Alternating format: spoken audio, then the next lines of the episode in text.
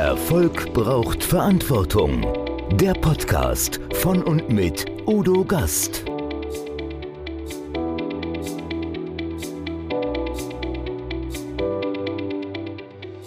Podcast Folge 124. Daniel Fitzke. Es braucht gute Kommunikation für deine Sichtbarkeit. Wenn du als Unternehmer oder Freiberufler von deinen Kunden wahrgenommen werden willst, dann braucht es eine gute Kommunikation nach außen. Daniel Fitzke hat mehr als 25 Jahre Berufserfahrung als Kommunikationsmanager, Pressesprecher und Dozent. In seiner Beratungspraxis und in seinem Buch PR für Freiberufler zeigt er Strategien auf, wie du mit der Verbesserung deiner internen und externen Kommunikation mehr Vertrauen aufbaust, zu höherer Glaubwürdigkeit gelangst und damit dein Image in der Öffentlichkeit und im eigenen Unternehmen aufwertest. Folge, dadurch wirst du erfolgreicher am Markt, gehst sicherer durch Krisen und wirst attraktiver für potenzielle Mitarbeiter. Wir sprechen in unserem Talk auch über Fake News und wie wir sie erkennen können.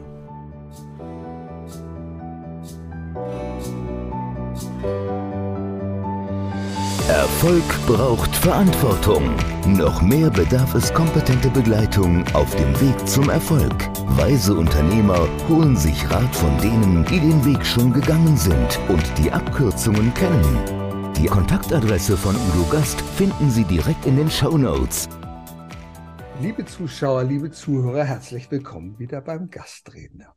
Erfolg braucht Verantwortung. Erfolg braucht aber auch etwas, wenn ich in die Sichtbarkeit gehen möchte als Experte. Ich muss kommunizieren. Und ich habe heute einen ausgewiesenen Experten der Kommunikation. Herzlich willkommen, Daniel Fitzke. Hallo Udo. Hallo Leute.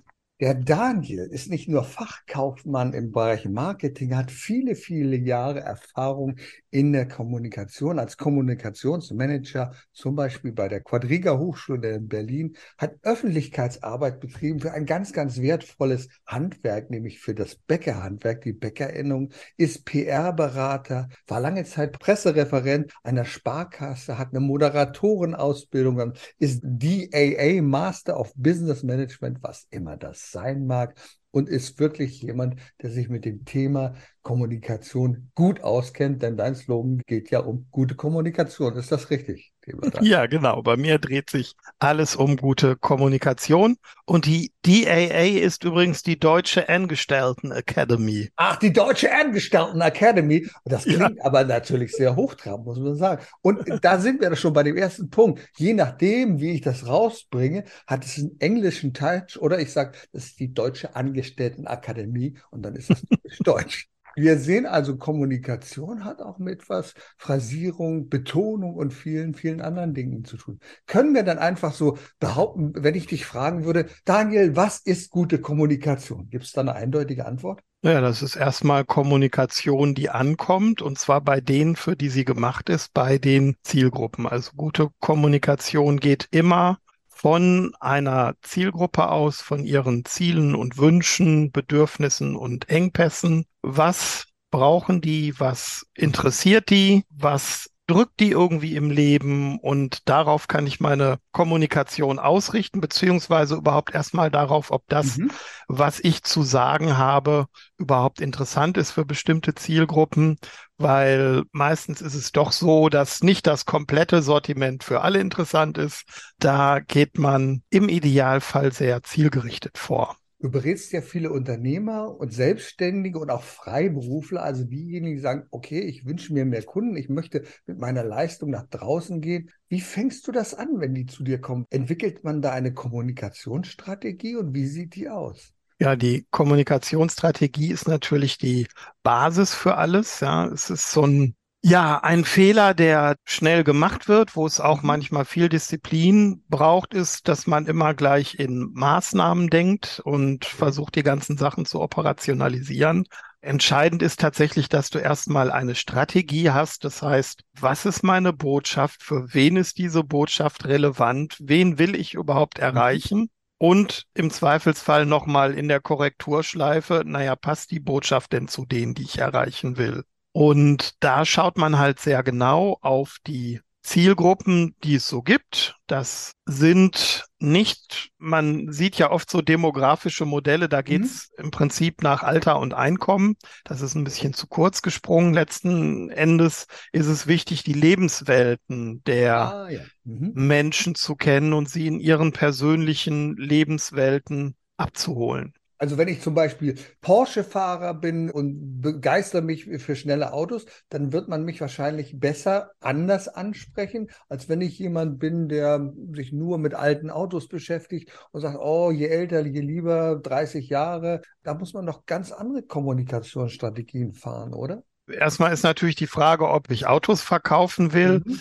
Es können durchaus ja auch schon mal Porsche-Fahrer eine Schnittmenge haben mit Oldtimer-Liebhabern, ah ja, äh, Autoliebhabern generell. Aber es geht dann oft um mehr. Also es geht um, um Grundeinstellungen. Ja. Wir haben zum Beispiel wenn man auf ein Milieumodell guckt, es gibt das Modell der Sinus-Milieus, die also sehr stark immer versuchen, Lebens Stile und Wertvorstellungen auch in einem Modell zu integrieren. Da hast du zum Beispiel das sogenannte postmaterielle Milieu. Das sind Leute, da ist Geld da, aber es spielt mhm. nicht so eine zentrale Rolle. Die sind oft an politischer Correctness interessiert, mhm. die sind oft mhm. ökologisch, sozial ausgerichtet. Mhm. Das ist natürlich dann nicht deine klassische Gruppe der Porsche-Fahrer. Die Porsche-Fahrer sind sehr häufig im Milieu der Performer anzutreffen, also sehr leistungsorientiert, sehr statusbewusst, sehr schnell, vielleicht nicht nur auf der Autobahn, sondern auch im sonstigen Leben unterwegs in ihrem Business. Da sind sehr viele Gründer dabei oder auch Leute mit einer ausgesprägten Karriereorientierung. Viele Marathonläufer wirst du da finden, interessanterweise, weil die sehr wettbewerbsorientiert sind. Also da hast du dann zum Beispiel eine ganz andere Orientierung als in diesem postmateriellen Milieu, obwohl sie ich sag mal, von der Einkommens- und Altersstruktur gar nicht so weit auseinander liegen. Ne? Bevor jetzt unsere Zuschauer, Zuhörer verzweifeln, wollen wir ganz kurz doch mal aufklären. Also Sinus ist ein äh, sozialwissenschaftliches Modell und da guckt man, welche Gruppen haben eine gemeinsame Wertehaltung und welche haben einen gemeinsamen Lebensstil, der sich daraus ergibt. Und die kann man dann in so ein Cluster einteilen. Und da genau. finde ich natürlich unter anderem wie vielleicht derjenige, der schnelle Autos liebt, ganz anders als einer, der sehr sicherheitsorientiert ist und so. Und anhand dessen kann man vielleicht viele Dinge festmachen und viele Erklärungen. Ja. Wenn ich mich jetzt als Selbstständiger nähern will, diesen Zielgruppe, da muss ich doch erstmal meine Zielgruppe kennen, oder? Geht's doch gar nicht. Ja, das ist eine dringende Voraussetzung. Ja. Also jetzt einfach Produkte ins Blaue zu entwickeln, nur weil ich die toll finde, ist ja. schon mal, das kann funktionieren, kann aber auch völlig daneben gehen. Also erstmal ist ein Produkt ja immer ein Angebot, dem auf der anderen Seite ein bestimmtes Bedürfnis gegenüberstehen sollte. Also damit mhm. fängt es an. Und genauso geht's dann natürlich in der Vermarktung weiter. Also ich muss gucken, welches Bedürfnis wird mit diesem Produkt erfüllt. Wo finde ich die Menschen, die dieses Bedürfnis haben? Wie spreche ich die an? Mit welchen Botschaften und welche Sprache sprechen die mhm. im Endeffekt? Ne? Ja, ja. ja. Du bist ja lange Zeit als PR-Berater der Sparkasse unterwegs gewesen und da ist es doch auch so. Ich habe jetzt ein, ein ganz großes Portfolio in einer Sparkasse, also Finanzdienstleistung und da spreche ich ja auch ganz unterschiedliche Zielgruppen ein, an. Da sind es vielleicht diejenigen, die eben sehr viel Wert auf Sicherheit legen und andere, die sagen, oh Mensch, das Sicherheit ist nicht so wichtig, ich brauche mehr Rendite. Mhm. Wie mhm. macht man das in so einem Unternehmen? Teilt man da auch diese großen Gruppen ein, Cluster oder wie geht man da am sinnvollsten? Mhm vor? Ja, also ich war ja neun Jahre lang Pressesprecher der Sparkasse mhm. Attendorn Ländestadt Kirchhundem und Kommunikation für so ein Unternehmen wie, wie eine Sparkasse ist natürlich hochgradig spannend, weil mhm. Sparkasse ist eine Universalbank. Das heißt, ja. der Anspruch ist tatsächlich die gesamte Bandbreite der Bevölkerung mit ihren unterschiedlichen Bedürfnissen abzudecken. Aber auch das funktioniert natürlich nicht mit der Gießkanne. Auch da hast du keine Kommunikation aus der Gießkanne, sondern du guckst ganz genau, welche Personen haben eine Affinität zu welchen Produkten und Dienstleistungen. Welche Bedürfnisse sind da auf der einen Seite? Du hast zum Beispiel die Menschen mit dem Sicherheitsbedürfnis genannt. Das sind ja die, die klassischerweise auf dem mhm. Sparbuch sparen. Den haben wir jetzt über viele Jahre natürlich in der Sparkasse versucht beizubringen. Pass mal auf, Sparbuch bringt in Zeiten von Null- und Negativzinsen nicht allzu viel. Es braucht einen gewissen Mut zur Veränderung und dann guckt man natürlich auch, welche Produkte bietet man diesen Leuten an? Da gibt's dann natürlich auch Wertpapiere, die jetzt nicht so renditestark sind, aber eine gewisse Rendite erlauben, Immobilienfonds oder auch Mischfonds, wo also nur ein kleiner Anteil an Aktien drin ist und dann einige Anleihen ging jetzt in den letzten Jahren auch nicht so gut, aber mhm. das ist dann so relativ risikoarm. Dafür brauchst du natürlich dann wieder bestimmte Anspracheformen, ja, angefangen von Mailings, von okay die Werbung, die natürlich überwiegend dann bei einem Dachverband entwickelt wird, also beim Deutschen Sparkassen- und Giroverband, aber als Regionalbank wird das natürlich auch wieder ein Stück weit regionalisiert. So, wenn du jetzt deinen Porsche-Fahrer nimmst, der sowieso mhm. auf der Überholspur lebt, der ist natürlich viel risikobewusster okay. und der will auch Rendite haben, der erwartet das, ne? Der geht auch das Risiko ein, dass er mal ein paar Tausender irgendwo versenkt. Klar, der braucht eine andere Bildsprache, der braucht andere Buzzwords, der braucht natürlich andere Produktangebote, mhm. der will vielleicht sogar eher digital angesprochen werden als analog. Und auf all sowas darf mhm. sich dann so ein Unternehmen einstellen. Und eine Sache, mit der zum Beispiel gearbeitet wird, was auch so heute State of the Art ist, wenn man sich seine eigenen Zielgruppen erlebbar machen will, ist, dass du mit Personas arbeitest. Das mhm. heißt, du führst dir wirklich für jede Zielgruppe ein, zwei, drei Personen vor Augen, denen gibst du einen Namen, ein Lebensalter, einen Familienstand, Hobbys, alles Mögliche aus den Sinus-Studien kannst du dann sehr viel ableiten. Also das geht hin, bis man weiß, wie die Leute eingerichtet sind, was für eine Markenaffinität die haben und, und, und. Und da machst du dir dann solche Personas. Und letzten Endes auch, wenn wir dann irgendwelche Kampagnen entwickelt haben, dann haben wir immer so einen Reality-Check mit unseren Personas gemacht. Also ist das was, was jetzt meinetwegen meinem Porsche fahrenden Udo gefällt, ne? Dem ja, Risiko. Ja, Udo fährt gar kein Porsche. Es tut mir leid, der fährt überhaupt kein Porsche. Der fährt ein Audi. Und da würde auch niemand einen Porsche fahren, weil er glaubt, da sitzt man viel zu tief. Deswegen will er gar nicht in Porsche fahren. Ja, okay, gut. Aber du bist ja ein Meister des geschriebenen Wortes. Und wer sagt, ja, mit diesen Personas ist mir noch nicht ganz klar, da kann ich ja was empfehlen. Es gibt ein ganz fantastisches Buch. Das ist dieses hier, PR für Freiberufler, vom erfahrenen Profi zum gefragten Experten. Das hat Daniel Fitzke geschrieben. Und da geht es nämlich genau um vier Personas. Geht um Menschen, die ganz unterschiedliche Zielsetzungen haben. Kannst du uns da mal mitnehmen? Du hast das super gemacht in diesem Buch, weil du gesagt hast, also wer kommunizieren will als Freiberufler, der hat ganz unterschiedliche Intentionen. Da geht es, glaube ich, um vier Personen, ne? Ja, also erstmal ist die Idee tatsächlich ja bei der Arbeit mit den eigenen Techniken gekommen. Also mhm. ich war irgendwann an dem Punkt in dem Buch, wo ich natürlich über Zielgruppen geredet habe und. Positionierung und ich habe die Persona-Technik vorgestellt und habe ich gedacht, ja, Moment mal, also wenn wir jetzt schon über Persona-Technik reden, dann kann ich auch zu dem Buch Personas ja. entwickeln. Ja, ja, ne? genau. mhm. So, grundsätzlich, das Buch richtet sich also an Freiberufler, auch Solounternehmerinnen, Solounternehmer, also alle die, die jetzt nicht den Riesenstab im Unternehmen haben mhm. mit großem PR-Team und so, die mhm. sagen, ich nehme das mhm. für mich selbst in die Hand. Und dann habe ich halt auch für mich überlegt, wer kann ja. denn Zielgruppe dieses Buches sein? Und ja, dann sind so vier Prototypen rausgekommen. Ja, ein konservativer Steuerberater, mhm. der kurz davor ist, sein Unternehmen an die nächste Generation zu übergeben, seine Kanzlei. Ein Heilpraktiker, der mit seinem Mann ja. in Berlin lebt, eine Rechtsanwältin, die sich ja. für Frauenrechte und ja vor allem Equal Pay auch mhm. einsetzt. Mhm. Und Jetzt muss ich gerade überlegen, wer ist meine Nummer vier? Ist auch noch eine Dame. Da wollen wir gucken, ich finde es vielleicht hier.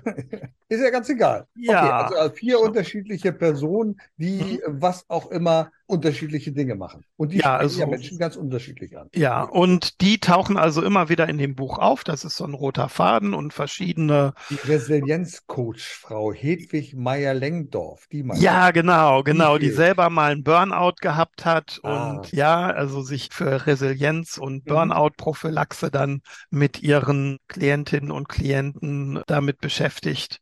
Genau, Hedwig Meyer-Lengdorf. Solche Namen haben diese, diese Personas dann Mhm. auch und sie tauchen also immer wieder im Buch auf und verschiedene Vorgehensweisen, Techniken werden dann ganz konkret Mhm. immer wieder bei der einen oder dem anderen an dem Beispiel erläutert. Mhm. Lass uns doch mal richtig ins Konkrete gehen und sagen, okay, jetzt bin ich, gehöre ich zu einer dieser Zielgruppe als Steuerberater, als Coach oder wie auch immer. Ja, wie fange ich denn an, um sichtbar zu werden draußen? Um vielleicht das Ziel ist ja, Kunden zu gewinnen. So, wie werde ich denn sichtbar? Schreibe ich Pressemitteilungen, mache ich Artikel in der Zeitung, nehme ich Social Media? Womit fange ich da an? Ich muss ja natürlich erstmal diese Strategie haben, ob ich die alleine arbeiten kann, ist ja fraglich. Vielleicht hole ich mir doch den einen oder anderen Experten, Expertin dazu, um das zu entwickeln. Aber womit starte ich denn am sinnvollsten? Also auch da ist natürlich wieder, es fängt immer wieder mit der Zielgruppe an, ja. Also Social Media macht wenig Sinn, wenn meine Zielgruppe da wenig unterwegs ist. Mhm. Und ich sag mal, dass das regionale Käseblättchen ist vielleicht nicht der Anspracheweg für meinen hochdynamischen Mhm. Porsche-Fahrer, der immer gerade das neueste iPhone hat. Also erstmal wirklich zu gucken, wer sind meine Zielgruppen, wo Mhm. treffe ich die Mhm. an. Pressemitteilungen sind natürlich ein ganz wichtiges Instrument in der PR, tausendfach totgesagt worden. Man Mhm. stellt immer wieder fest, ganz so unwichtig sind sie doch nicht, weil ich dadurch natürlich nicht nur die Presse, sondern auch durchaus Kanäle in den sozialen Medien erreichen kann. Ich kann sie auf der Website einsetzen Mhm. und in vielen unterschiedlichen Spielarten nutzen. Eine Pressemitteilung, eine gute Pressemitteilung kann man nicht schreiben, weil man in der Schule gute Aufsätze geschrieben hat. Ja, also ich habe mal eine sehr von mir sehr geschätzte Journalistin, ist leider schon verstorben, die hat immer gesagt so, ja, sie wird sich immer furchtbar aufregen, wenn sie Leute von früher trifft und die sagen so, ach, du bist Journalistin geworden, ja, du konntest ja schon in der Schule gute Aufsätze schreiben. Das ist es nicht. Also das wird gerne gemacht, ja, dann setzen wir da einen Germanisten oder eine German Germanistin auf die Position und die wird uns dann schon schöne Texte schreiben können. Nein, also eine Pressemitteilung oder überhaupt die ganze Presse- und Medienarbeit ist schon eine Art von Handwerk, was Mhm. auch gelernt werden will. Ist auch alles kein Hexenwerk, kann man auch alles lernen. Aber da gibt's halt gewisse Grundsätze und Spielregeln. Wenn die nicht eingehalten werden, dann bringen diese Maßnahmen auch nichts. Also wenn ich muss ja vorstellen, in den Redaktionen, die Leute, die kriegen hunderte von E-Mails am Tag, wo ihnen die tollsten Produkte angepriesen werden Mhm. oft schon formal und sprachlich und inhaltlich nichts, was den Relevanzkriterien für Mhm. eine journalistische Berichterstattung entspricht. Und das wird Mhm. natürlich alles Mhm. direkt gelöscht. Und dann wundern sich die Leute hinterher, Mensch, ich habe so tolle Produkte, ich habe so, so schön geschrieben, warum veröffentlicht das denn niemand? Ne? Mhm. Also da sind so Grundsätze wie eine wirklich kurze, knappe Sätze, aktive Formulierungen, faktenbasiert. Also ne, es gab früher diese schöne Fokuswerbung mit dem Helmut Markwort, Fakten, Fakten, Fakten. Genau. Darum geht's.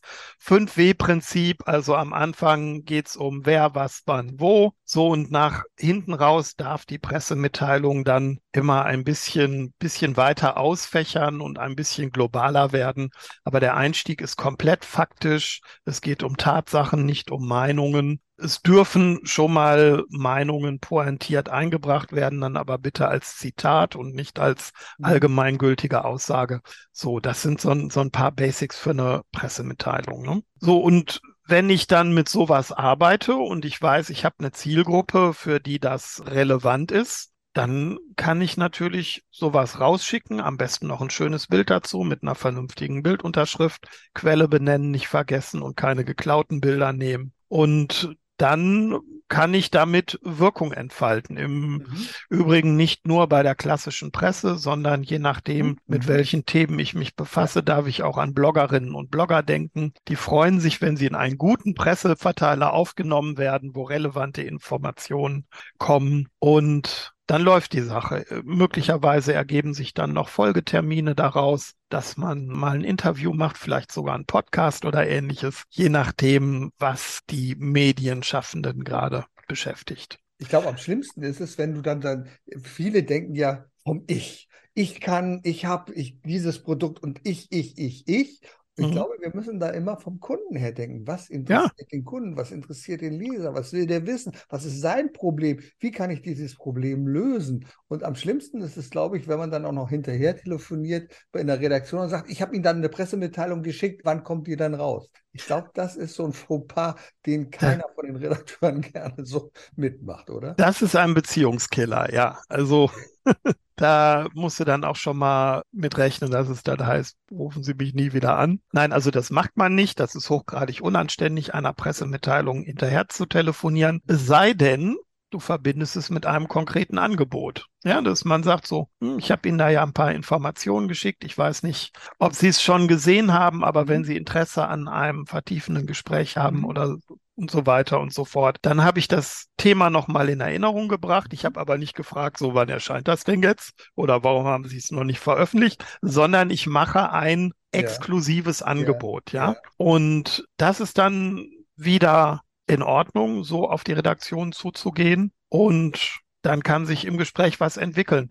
Und auch durchaus mal, wenn die dann gesprächig sind, auch mal hören, wie ist es denn angekommen? Wenn es nicht so gut angekommen ist, woran hat es denn gelegen? Also man darf auch ganz offen fragen. Ja, das stimmt. Was weiß ich, wenn du jetzt zum dritten oder vierten ja, Mal ja. was hingeschickt hast, ja, dann darfst du auch sagen, ich habe den Eindruck, die Sachen kommen nicht so gut an. Erzählen Sie doch mal ganz offen. Ne? Und manchmal sind das auch Rahmenbedingungen, die man kennen muss. Also zum Beispiel Stichwort Freiberufler. Es gibt Redaktionen, gerade Lokalredaktionen, die sagen, wir nehmen grundsätzlich keine Pressemitteilung von Freiberuflern, mhm weil es sind so viele und wenn wir von einem Rechtsanwalt oder einem Steuerberater oder mhm. einer Heilpraktikerin was veröffentlichen, dann wollen alle anderen das auch haben. So, und dann kann man aber mit denen ins Gespräch gehen. Also, die haben durchaus auch Ideen, wie es interessant sein kann. Zum Beispiel, wenn der Steuerberater auf einem Unternehmertreff referiert dann ist es halt nicht, ich habe die schönste Steuerkanzlei und die Lösung für alle eure Probleme, sondern dann ist es, Steuerberater Manfred Müller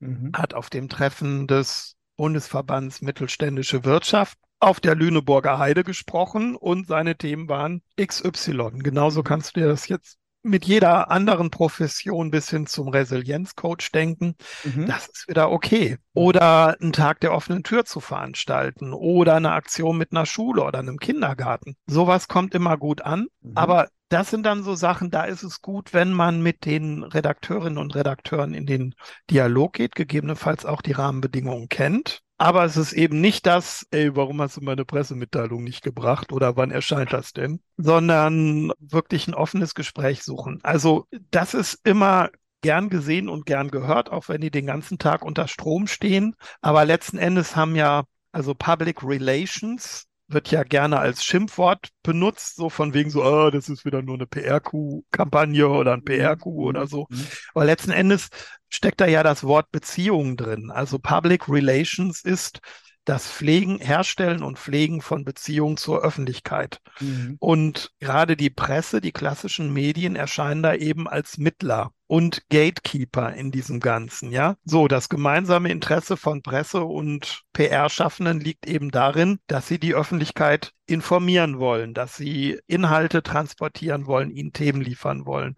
Redakteurinnen und Redakteure müssen jeden Tag, jede Woche, jeden Monat, je nachdem, was das ist, gucken, dass sie ihr Blatt, ihr Portal, ihre unterschiedlichen Kanäle voll bekommen und da ist eben das gemeinsame Interesse, damit möglichst guten Inhalten zu punkten. Und je besser ich meine Inhalte schon gut aufbereitet anliefere, dass die die mit möglichst wenig Arbeit übernehmen können, desto größer ist dann auch die Gemeinsamkeit in der Umsetzung Mhm. dieses Interessensgebietes. Ne? Nun hast du ja ganz viele Presseartikel und Fachartikel geschrieben, nämlich über 800. Ist Mhm. die Frage, wie komme ich denn an die richtigen Adressaten in der Pressearbeit? Mhm. Wo finde ich denn jetzt? Also ich kann das ja nicht einfach googeln und sagen, ach, Netzwerk, Redaktion sowieso. Wie komme ich denn an Mhm. meine relevanten Quellen? Wo finde ich denn die Redakteure, die ich anschreiben kann, denen ich eine Mail schicken kann? Die wollen bestimmt nicht alle ans Telefon gehen und ich durchtelefoniere. Mhm. Aber wo finde ich denn solche Adressaten? Mhm. Gut, also eine ganz wichtige Quelle ist natürlich immer das Impressum. Mhm. Also wer sich für Presse- und Medienarbeit interessiert, der guckt erstmal in das Impressum von einer gedruckten Zeitschrift oder Zeitung. Da finden sich meistens Hinweise, vielleicht nur eine allgemeine Redaktionsadresse oder sowas. Da kann man sich jedenfalls schon mal vortasten. Mhm. In Internetportalen der einschlägigen Medien, da scrollt man meistens am besten ganz nach unten. Dann gibt's entweder im Bereich Impressum was oder manchmal auch bei den Mediadaten, die auch eine ganz wichtige Quelle sind, Mhm. wenn es um die Themenplanung hinterher geht. Da mal ein bisschen gucken oder im Zweifelsfall wirklich die allgemeine Redaktionsadresse anrufen, die allgemeine Redaktionstelefonnummer mit der Redaktionsassistenz sprechen und mal sagen, naja, wer interessiert sich denn hier für Thema XY? Ja. Wo kann ich denn mal was hinschicken? Ne? Und die lotsen einen dann schon mal ganz gerne da durch. Und so funktioniert das. Es ist auch gut zu wissen, wie tickt eine Redaktion. Also manche haben es einfach gerne an die allgemeine Redaktionsadresse und Mhm. ziehen sich das dann nach Bedarf. Andere möchten eher persönlich mit bestimmten Themen angesprochen werden. So, wenn, sagen wir mal, du hast jetzt deine Tageszeitung liegen, dann wirst du ja sehen, da gibt's Lokalredakteurinnen und Redakteure, da gibt's welche, die sind für Politik zuständig, welche für Wirtschafts- und Verbraucherthemen, welche für Kulturthemen. Einfach mal zu gucken, wer schreibt denn welche Artikel Mhm. und dann sich rantasten, wie komme ich denn entsprechend an die Leute ran. So, Stichwort Mediadaten habe ich gerade genannt. Das ist auch was, was es meistens schon auf den Internetseiten so ein bisschen versteckt gibt. Also meistens ganz nach unten scrollen, entweder übers Impressum oder vielleicht steht da auch direkt was für Mediadaten. Ist eigentlich ursprünglich gedacht für die Werbetreibenden, aber die Werbetreibenden wollen natürlich auch in einem redaktionellen Kontext auftauchen, der zu ihren Themen passt. Also wird vorab eine Themenplanung veröffentlicht. Womit beschäftigen wir uns im kommenden Jahr, im kommenden Quartal, im kommenden Monat? Es kann unterschiedlich sein. Und dann mal diese Themenpläne durchs scrollen und gucken, naja, wo sind da Schnittmengen? Und dann kann man Redaktionen auch gezielt zu solchen Themen ansprechen und sagen, ich kann euch anbieten einen Autorenbeitrag, ein Interview, Mhm. einen Hintergrundbericht ne, zu dem Thema.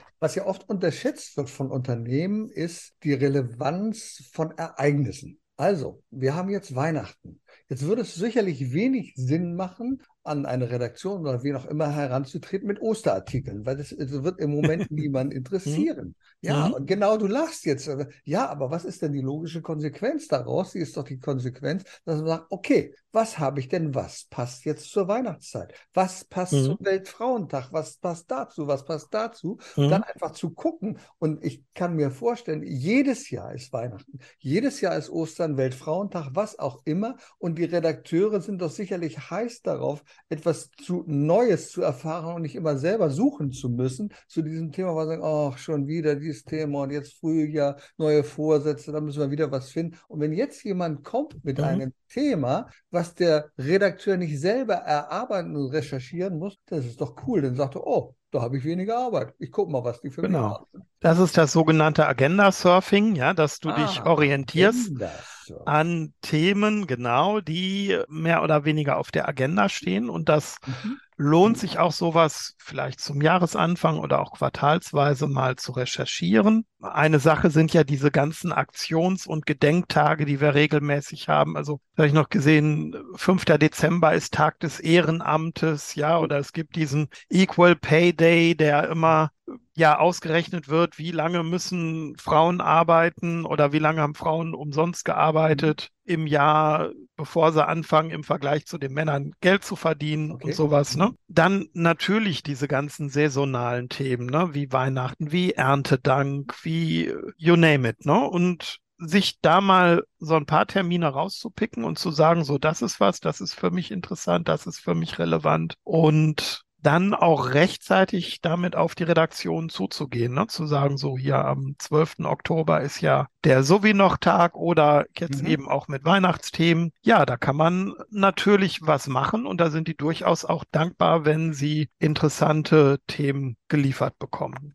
Ich glaube, ja. vielfach ist es auch ein großes Problem von, wir sind ja in einer Informationsflut, da sind wir ja von umgeben. Und äh, die Kunden glauben auch nicht mehr an diese platten Werbebotschaften, wir sind die Besten, höchste Qualität oder dieses, jenes. Man fragt sich doch als Kunde, was kannst du für mich tun? Hast du ein konkretes Versprechen für mich? als Unternehmen. Wie formuliere ich denn so ein Versprechen? Was kann ich dem Kunden besser als eine platte Werbebotschaft rüberbringen?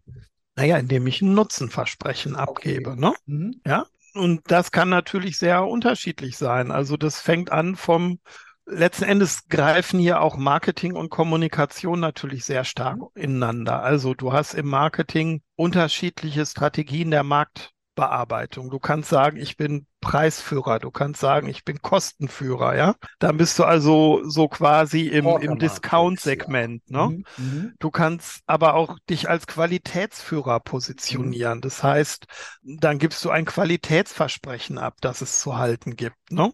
Und das sieht natürlich nicht so aus, dass du sagst, oh, wir haben die schönste Qualität, sondern du machst sie in Wort und Bild auch erlebbar. Am mhm. besten noch mit, mit Stimmen glücklicher Kunden dazu und ja alles, was dazugehört. Ne? Also auch da wieder, wir sind eingestiegen über die Strategie.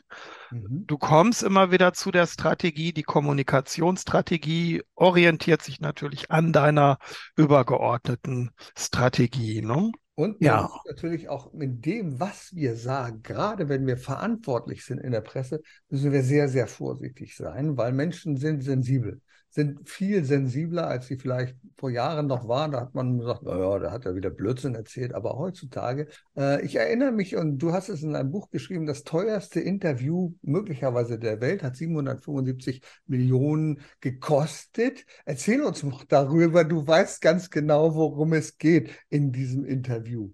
Ja, wir sind bei der Deutschen Bank und Leo Kirch, ne? also ein, ein früherer Vorstandsvorsitzender der Deutschen Bank hat also in mhm. einem Interview. Rolf, Rolf Breuer war das, glaube ich. Ne? Rolf Breuer war das ja, noch. Genau, ja, das ja. ist schon lange her, hat aber viele Vorstände in den kommenden, ja fast schon Jahrzehnten der Deutschen Bank, die beschäftigt. Also er hat eine Aussage getätigt, aus der man rauslesen konnte, dass es um die Kreditwürdigkeit des damaligen Medienunternehmers Leo Kirch mhm. nicht besonders gut gestellt ist. Und das hat also erstmal tatsächlich unmittelbare Auswirkungen gehabt, dass, dass tatsächlich Kreditgeber auf einmal den Sack zugeschnürt haben, die Kreditwürdigkeit angezweifelt haben. Es wurde natürlich ein riesiges öffentliches Thema und es führte am Ende zu dem Vorwurf, dass der Untergang des damals durchaus wohl schon angeschlagenen Kirchimperiums letzten Endes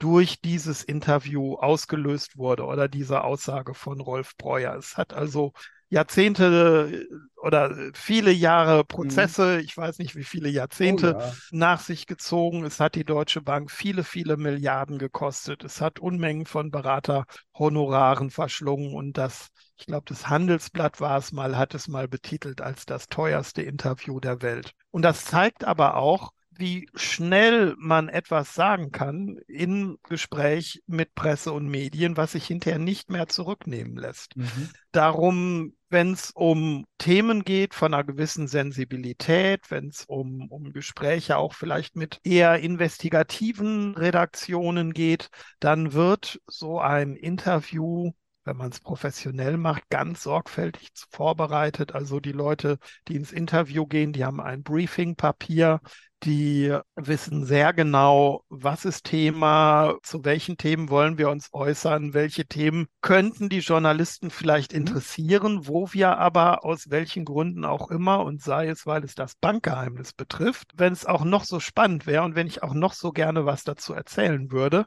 wo sind die roten Linien, wo ich nicht drüber gehe und wo ich dann besser die Klappe halte. Also oft ist es noch viel wichtiger zu sagen, neben dem, was ich sagen will, auch zu wissen, was ich auf gar keinen Fall sagen will oder auch sagen darf. Ne? Und gerade wenn wir in solchen sensiblen Bereichen der Wirtschaft sind, und das kann ja durchaus auch Solo-Unternehmerinnen, Solo-Unternehmer, Freiberufler betreffen. Nehmen wir einen Steuerberater, nehmen wir aber mhm. auch Coaches oder Psychotherapeuten, die vielleicht auch was über die Persönlichkeit von Menschen wissen, was da draußen in der Öffentlichkeit niemanden angeht, was vielleicht auch erheblichen Schaden anrichten könnte, wenn sowas ausgeplaudert wird. Und da ist eben wichtig, wenn ich in so ein Pressegespräch gehe, mir vorher klar zu machen, und zwar mit ganz klarem Kopf und mhm. nicht vielleicht auch, ne, da kommt ja möglicherweise auch ein bisschen Adrenalin dazu. Es ist eine ungewohnte Situation, man ist aufgeregt. Mhm. Dadurch sagt man vielleicht viel schneller Dinge, die man ja. normalerweise auch nicht sagen würde.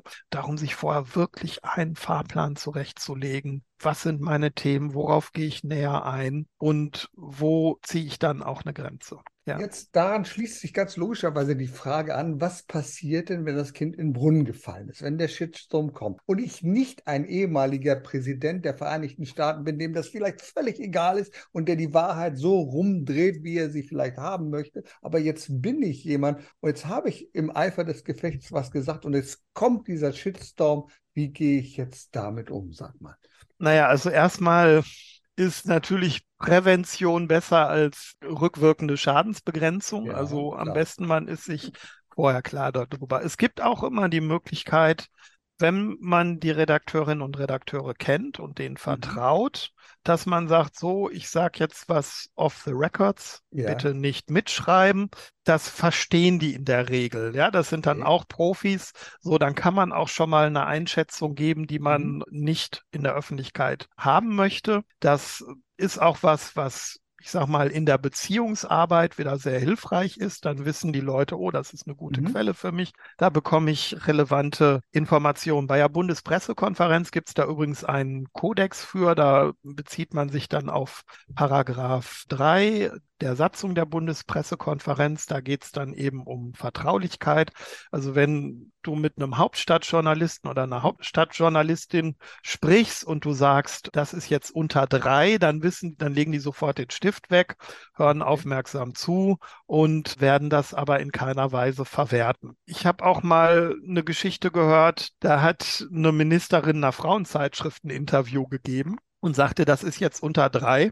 Und die Dame von der Frauenzeitschrift konnte da gar nichts mit anfangen. Zum okay. Glück hatte sie ihren Pressesprecher dabei, der das dann ja. nach kurzer Zeit ja, geblickt hat und sagte so, oh, ich glaube, ich muss mal hier gerade intervenieren. Darum ist es natürlich gut, wenn man eine gute Pressesprecherin, Pressesprecher oder entsprechende Berater an der Seite hat. So, du willst aber wissen, was ist, wenn das Kind in den Brunnen gefallen ist. Genau dann. Und du kriegst es ja nicht mehr raus aus der Öffentlichkeit. Ne? Mhm. Also grundsätzlich sind wir da ja schon im Bereich der Krisenkommunikation. Also auch wenn es dann eine, eine selbstproduzierte Krise ist. Was machst du in der Krisenkommunikation? Du übernimmst erstmal Verantwortung, äußerst dein Bedauern und bemühst dich um eine Entschuldigung. Mhm. Also na, Entschuldigungen sind ja nichts, was wir einfordern können, sondern wir können nur darum bitten und diese Entschuldigung, dieses mhm. Abnehmen der Schuld, der Schuld das werden, erfolgt ja. vom aus der Schuld befreit werden, erfolgt vom Gegenüber. Also so ein bisschen Demut ist dann das Erste. Das hätte aber der Deutschen Bank damals auch nicht geholfen. Im Gegenteil, das ist dann auch wieder ein Punkt, wenn es wirklich justiziabel ist da musst du sogar überlegen, das, was eigentlich die natürlichste Sache der Welt ist, nämlich um Entschuldigung zu bitten mhm. und einen Fehler einzugestehen, da wird dir ein Jurist unter Umständen sagen, einen Teufel wirst du tun, weil damit haben wir ein Schuldeingeständnis und damit ist die Rechnung jetzt gleich mal wieder eine Million höher mhm. geworden oder so. Ne? Also das kann auch noch da reinspielen. Darum ist es sehr stark vom Einzelfall abhängig.